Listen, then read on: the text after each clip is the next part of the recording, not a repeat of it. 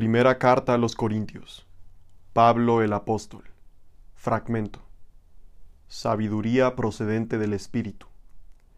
En cambio, hablemos con sabiduría entre los que han alcanzado madurez, pero no con la sabiduría de este mundo ni con la de sus gobernantes, los cuales terminarán en nada.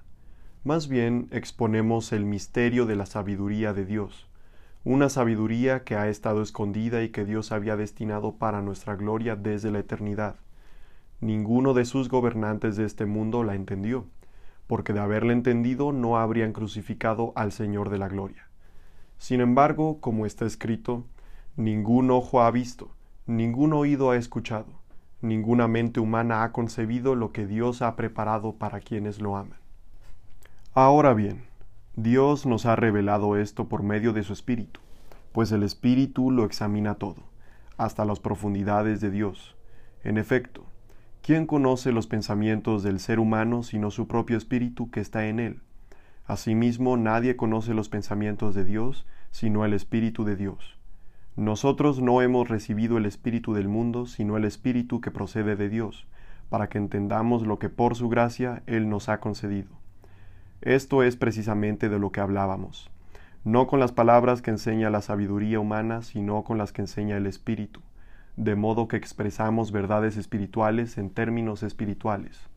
El que no tiene el Espíritu no acepta lo que procede del Espíritu de Dios, pues para él es locura. No puede entenderlo porque hay que discernirlo espiritualmente. En cambio, el que es espiritual lo juzga todo aunque él mismo no esté sujeto al juicio de nadie, porque ¿quién ha conocido la mente del Señor para que pueda instruirlo? Nosotros, por nuestra parte, tenemos la mente de Cristo.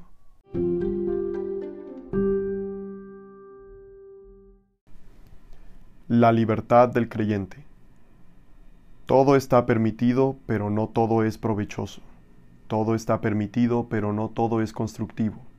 Que nadie busque sus propios intereses, sino los del prójimo. Coman de todo lo que se vende en la carnicería, sin preguntar nada por motivos de conciencia. Porque del Señor es la tierra y todo cuanto hay en ella. Si algún incrédulo los invita a comer y ustedes aceptan la invitación, coman de todo lo que les sirvan sin preguntar nada por motivos de conciencia. Ahora bien, si alguien les dice, esto ha sido ofrecido en sacrificio a los ídolos, entonces no lo coman, por consideración al que se lo mencionó y por motivos de conciencia. Me refiero a la conciencia del otro, no a la de ustedes. ¿Por qué se ha de juzgar mi libertad de acuerdo con la conciencia ajena? Si con gratitud participo de la comida ¿me van a condenar por comer algo por lo cual doy gracias a Dios? En conclusión, ya sea que coman o beban o hagan cualquier cosa, háganlo todo para la gloria de Dios. No hagan tropezar a nadie, ni a judíos, ni a gentiles, ni a la iglesia de Dios. Hagan como yo, como procuro agradar a todos en todo. No busco mis propios intereses, sino los de los demás, para que sean salvos. Imítenme a mí, como yo imito a Cristo.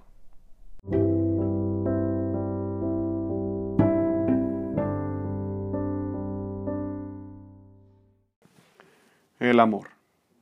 Ahora les voy a mostrar un camino más excelente. Si hablo en lenguas humanas y angelicales, pero no tengo amor, no soy más que un metal que resuena o un platillo que hace ruido. Si tengo el don de profecía y entiendo todos los misterios y poseo todo el conocimiento, y si tengo una fe que logra trasladar montañas, pero me falta el amor, no soy nada.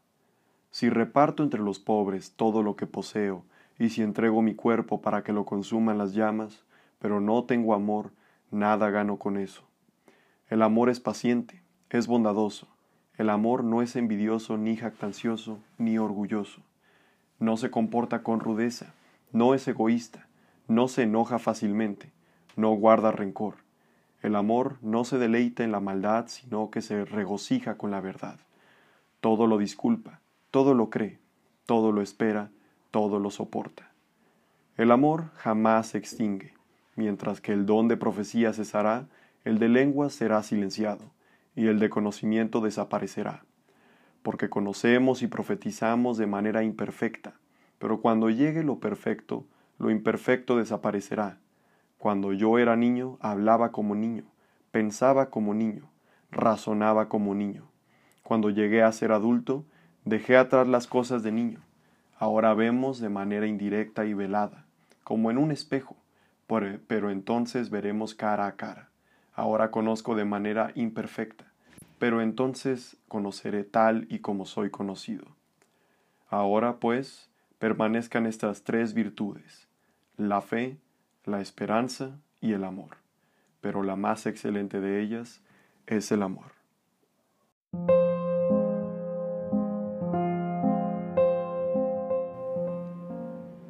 Nacido entre el año 5 y 10 después de Cristo en Tarso, la actual Turquía, y fallecido entre el 58 y 64 después de Cristo, Saulo de Tarso, mejor conocido como Pablo el apóstol, fue uno de los hombres que se dedicó a esparcir el Evangelio en las ciudades más importantes del Imperio Romano, como fueron Antioquía, Corinto, Éfeso y la misma Roma. Pablo redactó tres epístolas que reciben el nombre de epístolas paulinas, de las cuales nueve de ellas fueron dirigidas a varias comunidades cristianas de la época, y las restantes cuatro fueron dirigidas a otros grandes evangelizadores como lo son Timoteo, Tito y Filemón, en las que deja ver sus reflexiones y lecciones para llevar una vida más acorde con las enseñanzas del cristianismo. En estos fragmentos de sus epístolas, Pablo nos habla sobre la vida espiritual de los seguidores de Cristo, sobre las libertades que tienen y también nos regala unas muy hermosas y acertadas palabras sobre el amor. Les ha hablado el pollo Ojeda desde este rincón del mundo. Muchas gracias por haberme acompañado.